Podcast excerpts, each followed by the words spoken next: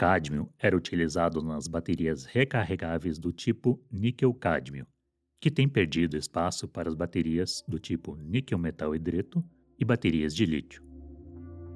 O elemento também pode aparecer em alguns tipos de tintas especiais utilizadas por artistas, existindo uma polêmica se esse tipo de tinta deve ser banido por causa de sua toxicidade. Lembrando que não necessariamente uma tinta que contenha cádmio no seu nome conterá necessariamente o elemento cádmio em sua formulação.